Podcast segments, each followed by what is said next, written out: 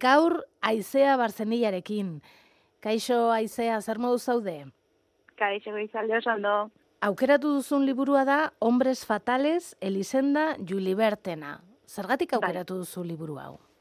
Asko gustatu zaidan liburu bat izan delako, gainera iruditzen zait, azaltzen dituen ideiak, nahiko ideia komplexoak direla, baina oso modu errasean eta urbilean azaltzen ditu, eta nik behintzat, bueno, tinta batean amaitu nuen, irakurtzen hasi eta ezin utzi ibili nintzen ez egitzen bat ordu, eta iruditu zitzen komendatzeko moduko liburu bazala. Ez da luzea?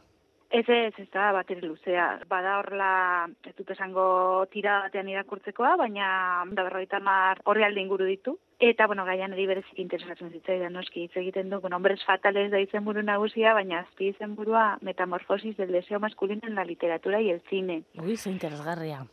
Bai, bada, oso interesgarria. E, berak egiten duena da, liburuaren oinarria da, zen fatalaren irudia hartuta, bueno, hori irudikatu duten zenbait pertsonai eta liburu eta batez ere zineko bueno, pelikulak hartuta, bai ikustea ea benetan emakumeiek diren gizonak e, perdiziora ematen dutenak, edo gizonak diren emakume hoiekin harreman oso toksiko eta obsesibo bat ezartzen dutenak, e, azkenean galerara ematen dituztenak guztiak, ez? Nolabait buelta ematen dio begiradari eta emakumeari begiratu beharrean gizonak duen jarreari eta gizonak duen emakumearen errepresentazioari edo irudikapenari begiratzen dio. Eta, bueno, niretzako izan zen, zoragarria e, ikuspegi horretatik ikustea, ba ezagutzen ditugun zenbait literatura eta eta zineko eredu, ez? Ezate baterako? Ba, bueno, e, niri bereziki gustatu zitzaidana, bueno, bera Carmenekin hasten da. Hori esan beharra dago eta Carmen iruditzen zait oso eredu interesgarria dela. Naiz eta nik peintzat gehiago ezagutzen dut operarengatik liburutik baino, liburuanik ez dut irakurri, baina da horrela pixka zen fatal oinarrizkoa, ez? Hasiera hasierakoa eta zenbait ezagarri kokatzen dituena eta berarekin azterketa oso sakon egiten du, eta gero hortik aurrera beste batzuetara aplikatzen du. Baina adibidez, marnila ladrona saltzen du eta bertigo, bai. eta niri bereziki gustatu zaidana izan da lolitarena.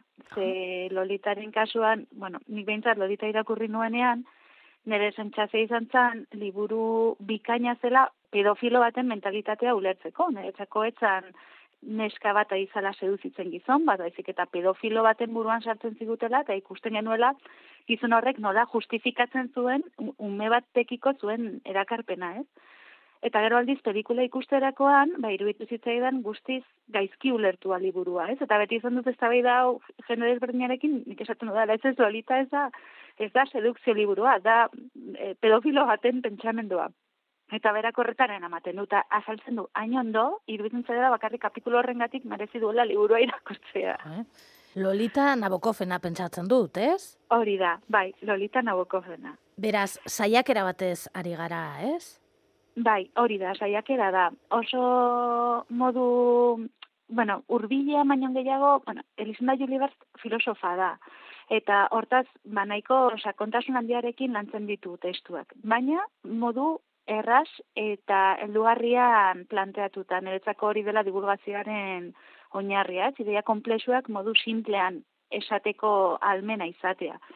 Baina saiakera bat da, pentsamendu liburu bat da. Hombres fatales, Elisenda Julibert, katalana da bera? Bai, Barcelonakoa. Barcelonako hmm. filosofa bat.